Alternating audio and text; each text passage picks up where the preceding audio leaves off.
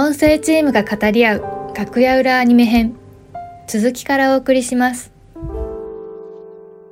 あとは、あれですね。あの、最近僕の、あの、プライベートダメにしてるネットフリックス。はい。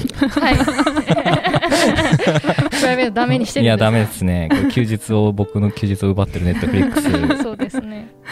で、あの、グレートプリテンダーっていうアニメがやってて、これもすごい音楽もいいし、あの、話も面白い。これ、進撃の巨人作ってるウィットスタジオはい。あさんあの、シーズン3まで作ってたはいはいはい、そうです、そうですす。と、あと、小沢亮太さんって、コンフィデンスマン JP とか、はい。リーガルハイとか、はい。で、脚本書いてる方、テンポのいい感じ。はいはい、が関わってる作品なんですけど、もうこれ非常に、こう、面白いので、ざっくり言いましたけど、ど、どんなストーリーなんですか？まあ枝豆っていう、自称日本一の詐欺師はい。が出てくるんですけど、はい。まあ彼がとある日にこう外国人のバックパッカーを標的に選んでちょっといろいろやろう悪いことしようとするんですけど、はい。それが逆こうまさかの詐欺師相手も詐欺師で、はい。そこからいろいろこういろんな世界各国でいろんなことに巻き込まれていくみたいなのがはい。こう4つケースあるんですけどはい。もうポンポンポンポン話が進んでいくので多分一気見してしまうと思いますこれは23話あるので こうね、あの、標的が全部悪党のみを標的にしてるようなはい。作品。とだからコンフィデンスマン JP とかとなんか通じる部分もそうですね。あるようなお好きな人は、よかったそう。ですね、はい。うん面白いと思いますし音楽が非常に良くてはい。エンディングも「ザ・グレート・プリテンダー」っていうフレディ・マーキュリーの曲を使ってるんですけど、うんまあ全体的に完成度が高いと思うんで。あと絵がですねカラフルね。そうカラフルなんですよ、うん。ですごい明るいくね。なんか「進撃の巨人」とは思えない。あの暗い世界観とは思えないくらいの。進撃の巨人見てちょっと疲れたなっていう時にちょっと休憩するのにグレート・プリねテンダー行って。い行って休憩しててまた進撃に戻るですみたいな。進撃は長いですからね。体力いりますから。そうですね、うん。ぜひこれも見ていただきたい。と思いますけど。堀江さんはどうなんですか？私ですねあのよくぞ聞いてくれましたみたいな私はあのスポーツ漫画の配給を紹介したいなと思ってます、配球は何のスポーツなんですか？配給はですねそうさっきね知らない音声チームの別の方に「配給って卓球のアニメなの?」とか言って 卓球じゃないんですね、と、バレーボールの作品であの高校のバレー男子バレー部を題材にした作品なんですけど主人公がですね烏野高校っていう高校の1年生日向翔陽くんが、まあ、まっとうこう全国を目指すっていう話なんですけど、まあ、このカラスノっていうまず名前がですね、まあ、あの鳥のカラスに野原の野ってカラスの高校っていうんですけど昔は全国大会とか出場できるぐらいの強豪だったんですけど、まあ、日向くんが入学した時は特別強くも弱くもない学校でこうね周りから落ちた強豪飛べないカラスって。ひどい言われようです。ひどい言われようですよね。絶対こんなの言われたら屈辱的だって思うんですけど 実際にこの3年生もねこの屈辱をバネに頑張るぞみたいなシーンがあるんですけどそんなあのカラスの高校に日向くんが入ってくるんですけど、まあ、日向くんはすごい運動神経がいいんですけどこうバレーは素人。守備の仕方もいまいちよくわからない、まあ、その運動神経でこうやりくりしていくっていうところででもう一人の主人公子がこう、まあ、圧倒的なセンスでコートを支配するコート上の王様って呼ばれてる影山飛代君っていう選手がいるんですけど、まあ、その2人のコンビプレーとかでこうどんどん勝ち進んでいく話の作品ですね。スラムダンクとかが好きな人は結構配球も好きなんじゃないかなと思うんですけど。どこが好きなんですか？配給の。まずその他校も応援したくなる作品なんですよ。スポーツアニメってあのす勝ち進んでいくとライバル校ってこう消化されていったりこう倒さなきゃみたいな感じの視点で見ることが 敵だみたいな。敵だみたいな感じで 見ることも多いと思うんですけどこの配球ってこう練習とか合宿とかの描写も多くってこう他校の生徒からいろいろ学んで選手たちが成長していくっていうシーンが多いんですよね。例えばですねこの月島圭というあツッキーって呼ばれてるんですけどなんかこう新たなキャラが。はい、はい。あの皮肉でこう毒舌家の、まあ、ミドルブロッカーっていうとポジションをしてる子なんですけど、はい。まあ、この子ですねあのなんかたかが部活って言って割と他の人より冷めた感じで部活に、はい、練習してて、まあ、みんな残ってるのに俺先帰るからみたいなそういうタイプのお子なんですけど他校からこういろいろ接触していくことで試合に対する思いとかこう表情とかがどんどん変わっていく姿っていうのがこう見ててやっぱすごい面白いなとうん思いますね。あとあの配球はこう応援の雰囲気っていうのもすごく伝わってくるんですけど高校野球で結構あの、さあ行きましょうっていう応援聞いたことありません？僕はありますね。私もあります。あるかな、はい。リスナーさんあるかな？リスナーさん。あるかわかんないですけど太鼓叩いてその男子高校生がこうさあ行きましょうって応援するんですけどあのシーンが配給でも再現されててはい。なんか実際にその高校生に声声取りしてもらった音源を使っているって言っててそうなんですよ。あとはですねなんか吹奏楽のあの応援のシーンとかも出てくるんですけどそれも実際の高校が演奏したって言っていてですねすごいあのリアリティあってこう応援にのめり込めるっていうのちょっと細部のところなんですけど。で それはアニメじゃないと楽しめないですもんね。そうですねそうですね。あの漫画見た時にあこれって演奏どんな風に演あやっぱそう思うんですね。そう思いですへねこう音があったらどうなるんだろうとかって見て実際にこうアニメ見た時にちょっと感動してしまう。そこ応援に感動して本筋じゃないんですけど感動してしまって。あとですね配給はすごい作画が綺麗ではいあのーですねこれ宮城県の高校ので県大会進んでいくんですけど、そこでですね青葉城西っていうあのライバル校がいるんですけどそこで、まあ、及川君っていうカリスマ的存在の選手がいるんですけど、ーはい。彼がですねジャンプサーブを得意としていてその名も殺人サーブって物騒ですね。いやもう聞いただけで怖いんですけど そうそう。でその殺人サーブって呼ばれるほど、まあ、威力があるっていうことで、まあ、そのサーブのシーンがですね結構スローモーションで描かれてて。へはいで打つまでも結構時間かかるんですけどその打った時のこのボールがすごいこう食い込むとシーンっていうかー 始まる前にナミさんに見せてましたよねあそうなんですそうなんですよ。あそのシーンだけ見せてもらって、ちょっともうびっくり。あの、バレーボールって硬いですよね、はいはいはい結構弾力あるというか。なんかそれが、なんて言うんでしょう。丸くなくなってるというか、の もうつ原型がないみたいな感じですよちょっともうね潰されて、ぐにゃっとなってるみたいなのを見て、そこでまずえってなってるんですけど、そうそれ打たれたカラスの高校の選手もあのポカーンとしてるみたいな。多分同じような顔してました、私。これ毎回回ってくるのかみたいな感じなんですよね。だからそれぐらいなんかすごいその威力のある感じっていうのをアニメでこう再現してて。確かに漫画だと1コマで表現しなきゃいけないからもうボールぐにゃって曲がってるだけですけどあそうです。なんかこうめっちゃこう線が描かれてて迫力ある感じには描かれてるんですけどそれを一連の流れでこう描かれてると分かりやすいですしスポーツ漫画だと特にこうアニメ化されることによってこのボールの流れとかうん。より分かりやすいですようんね。そうですね。なるほど。あそういえばはいはい。なんかこうアニメとか見てる。今堀さんもナミさんもはい。紙面編集してるじゃないですか、そうですね。はいたまに見出しスポーツ面とかの見出しとかでこういうスポーツ系のアニメからはいはいはい。フレーズ取ったりとかなんか印象に残るセリフから絡めた見出しみたいなのをつけてる人いるじゃないですかあそうですね。あれやったりしてるんですか？そうですね私も何回か。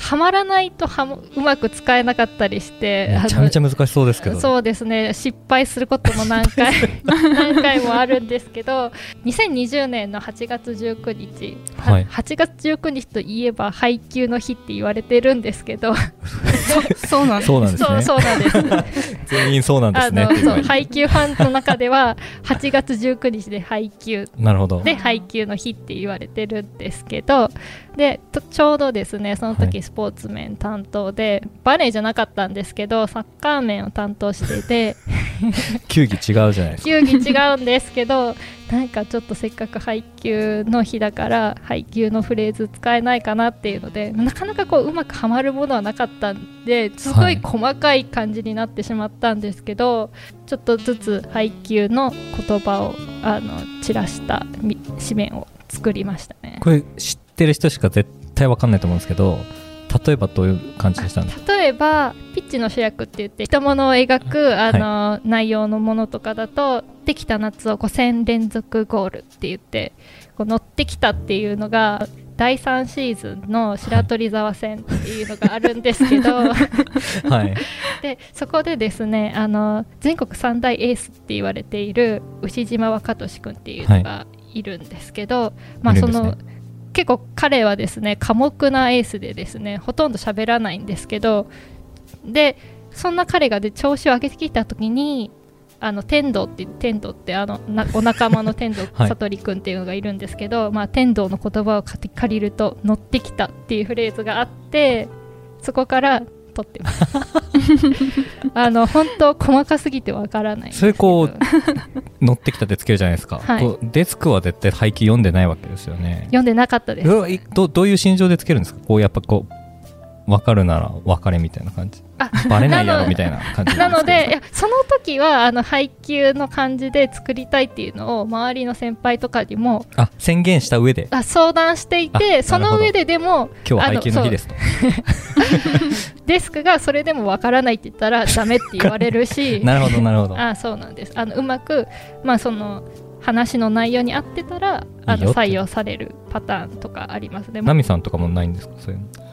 私もそうですね。たまにやったりあとやろうとしてさすがにダメだって言われたり あの「進撃の巨人」とかダメですよね。もうなんかそのまあ人ですそのまんますぎるのと結構もうなんか多分使い使われてるあ進撃のまるって結構使われてる感じがしますなんでなんか見出し的に。なんていうか今今更使ってもその見見出しという意味ですよ。見出しとしてはちょっとなんか旬じゃないみたいなあのがあったりであとはうまくはめられなかったりとか。何の成果も得られませんでした。そうです。本当そうです 私私のことみたいな。そういうことこれも「進撃の」まあ、セリフなんですけど。っ そうか。ていうのがあってでちょっとあの、まあ、私が組んだものじゃないものを晒すとですね。東京五輪今年ありましたけど、その時の最近じゃないですか。はいそこで先輩が散りばめてたんですよね、一つのページの中に。で、まあ、それあのもう分かる人はもう多分分かっちゃうんですよ。なんかフレーズからピッてあの何でしょう。頭のレーダーに引っかかるみたいな。なんですけど、はい。えー具体的にはあの2021年7月22日の五輪面の紙面なんですけど、はいえー、とこのページ、えーソフトボールとあとは女子サッカーの試合が取り上げられているページなんですが、はい。見出しの中にですね見出しがまあ大きく3つあるんですけど、はい。ととりあえず言ってもらって分かるかどうかって感じですえーまず一番大きい見出しから言いますね、はい。えー物語が動き出す2本目見出しは、えー黄金の経験。エース上野は砕けないあそこで分かるかも。そうですね。で3本目、えーなでしこの、えー10番、えー鍵括弧10ですね、えー岩渕は覚悟がある。なるほど。この3本なんですけど、はい、分かりました。僕は分かる。えこれ3本目もかかってるんですか？あこれもかかってます。はい。そうなんだ。はい。ちょっと解説してもらっていいですか？えっと、まあ、これあのジョジョはい。なんですけどあのジョジョの奇妙な冒険はいはい。ですね、でこちらまあえーっと物語が動き出すはちょっとそれはあのセリフをもじってる感じなんですけど九条城太郎っていう、はい。あの第3部の主人公はい。の「時は動き出す」っていうセリフから多分取っていてで2本目の見出し「黄金の経験エース上のは砕けないは」えー黄金は、えー第5部。あの黄金のあ風黄金もかけてるんですか？多分かけてるんじゃないかと思います。細かいですよ。やりたい放題です。黄金の風っていうタイトルからちょっと取ってるのとあとエース上のは砕けないは、えー第4部タイトルがあのダイヤモンドは砕けない。っはい。てあるんで、多分そっから。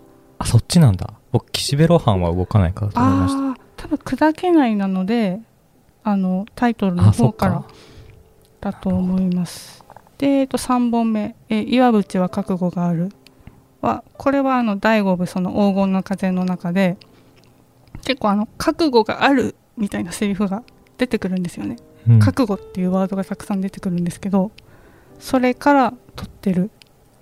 だと思います。ど。ただちゃんと全部あの記事に合ってるんですよ合ってないのに無理やり使うっていうのはもう紙面の私物化 そうですなのね。よろしくない、はい。あのたただの自己満足で終わってしまいますもんね、はまった上でその紙面がかっこよく仕上がるっていう時だったらあのなんていうんでしょう誰もその損はしてないというかそうです。あの紙面もかっこよくなってちゃんとはい。記事を飾るっていう形になってるのでこれはすごくかっこよく仕上がってるものだと。そうですよね、はい。あのデスクとかが仮にねジョジョを知らなくてもあ普通にいい見出しだなっていう形で通すような感じですよね。確かに。逆にこう、全く言わずにはい。つけて、はい。デスクがなんかいいじゃんとか言ったら 勝ちってことですね。そうですね。はい。ニヤニヤしながら、はい。あ気づいてないなこれは。みたいな。ってことか。なるほど。五輪面とアニメで言うと私も思い入れのある紙面があるんですよ。はい。東京五輪の最終日。はい。女子バスケットボールはいの決勝日本対アメリカの試合、ね。はいそうなんですよ。ありましたね。もうなちょっと懐かしい感じそうですね。もうなんかかだいぶ前の気持ちになってますよね、でその時担当だったんですけどその時につけた見出しが「すべてをコートに置いてきた全12選手得点スーパーチーム」という見出しをつけました。なるほど。えっ、とこの見出しはやっぱりこうバスケなので「こはいうスラムダンクからおおつけさせてもらいました。ナミさんどの場面かわかりますか？なんとなくあの最後の方のやつだなっていうのは こううろ覚えであの三能戦とかう、んうん。最後の方の結構なんか危ない場面というか押されてるところで出てきたセリフだったなっていうのは覚えてるんですけど。はい。はい。そうなんですよ押されてる場面、うん、と言えばそうなんですけどまだアニメ化されてないので残念なんですけどあのこちらはですねその全国大会三能戦の一場面で三能っていうのはこう全国制覇もしてる、まあ、絶対王者的な存在なんですけどその三能相手にあの押されているところではなく ではなく。ではなく、2点リードで前半を終えている。えっ、と城北がが勝ってるっていう。勝ってる状態。逆でした。そうあの押してましたね。あの後半が怒涛の展開なので多分それとそうですね。ごっちゃにななったているはい。と思うんですけど、後半開始前に安西先生が選手たちに向けた言葉なんですけど技術も気力も体力も持てるものすべてすべてをこのコートに置いてこようというセリフから、なるほど。はい、取らせてもらいまして女子バスケって8強の壁がこうなかなか越えられなかったんですけど今まで。それがですね今年準々決勝であの残り15秒林選手がスリーポイントを打って逆転勝ち、ではい、初の4強入りを果たしたんですけど、はい。その時はバスケ担当じゃなかったんですけどもう試合見てる時から私だけ一人すごいテンションが上がって なんかそのそれを見た瞬間からこう私の中のスラダンスイッチが入りまして。あるんですね。あスラダンスイッチが入ってしまって、もうそれ見て林選手がこう三井久志ミッチーにちょっと見えてきてしまうっていうちょっと。すごい重なるんだ。そう重なる。もう本当あの本当に見てる場面でこう残り15秒15秒で逆転ってなかなかこうできない、まあそうですね。あんま見ない。そうなんですよね1分前ぐらいからここで打ったらミッチーだとか思ったんですよ まさか。まさか本当に打って逆転してくれるとは思わなくてもうすごい興奮してしまいましてそれでですねこう五輪期間中って結構連日深夜まであの仕事入ってて、はい結構体力的にもハードなあの期間だったんですけど仕事が終わった後に「スラムダンクのアニメを見返してしまったんですよ。ああ、ちゃんとアニメの話に繋がってる。そうなんです、そうなんですす。はい、それで過去の試合とかをこうすべて見見続けて、で決勝の日ってもともとはその面つく予定じゃなかったのがちょっと臨時でちょっと堀江競技面つけついてっていう形でなったんですね。はいでその日バスケがあるっていうことでもう気持ちはあの別のちょっとベクトルが違うんですけども「スラムダンクでこう気持ちがこう 私の中でも出来上がっていてもう肩温まってますみたいな肩温まってますみたいな温まってますみたいな。感じになってであの当日決勝って昼にやっていたので仕事が始まる前に家で観戦してから、えっと、仕事に入るっていう形だったんですけどこう、はい。家でこう見終わって、まあ、やっぱこうその前にいろいろ感動を生んできたこの女子バスケの選手が、まあ、最後アメリカに敗れてしまうんですけどやっぱりこう改めてバスケっていいなって思わせてくれたと同時にこう見終わった瞬間にあもうこれはこの安西先生のこと言葉しかないって自分の中で。横に安西先生いましたか？あいました。ねもう安西先生が言ってくれたことをこの女子バスケの選手の皆さんが体現してくれたんだってこう勝手に。なるほど。もうものすごい失礼な話かもしれないんですけど。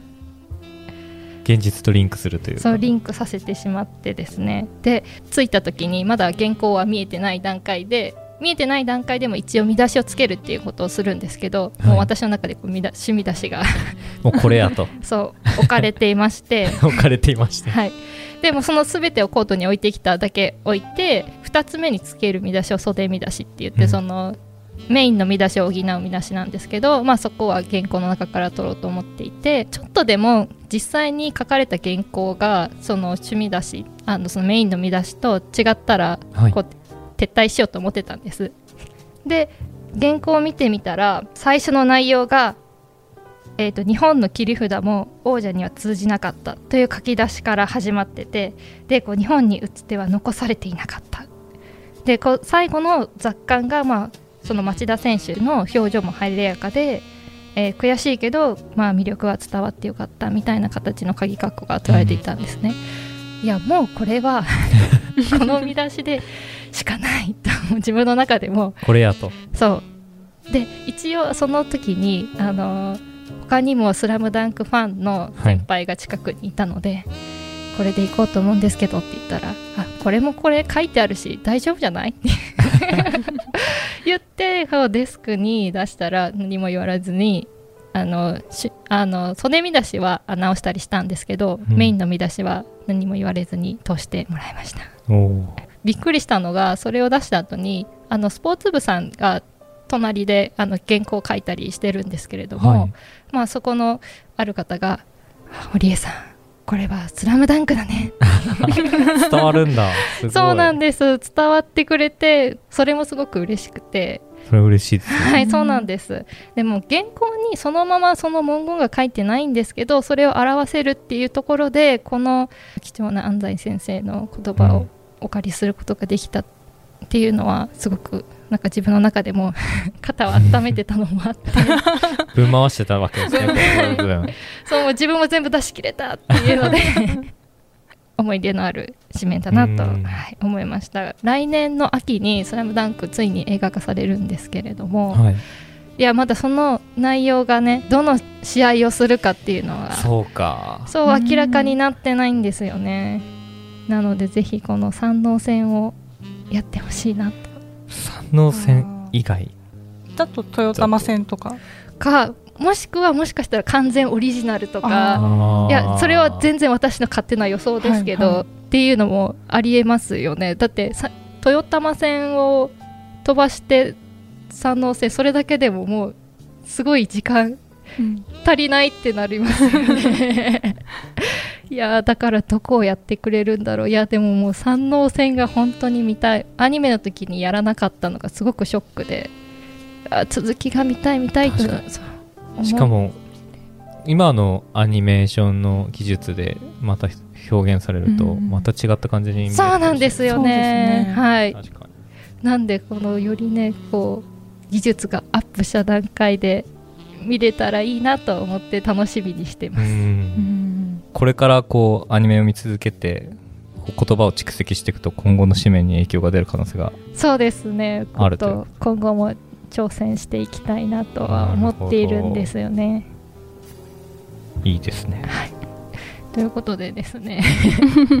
単にアニメの話だけではなくて一応我々もね。言い訳してます言い訳してますね。あのアニメを見ることも仕事に活かせるんだということでですね。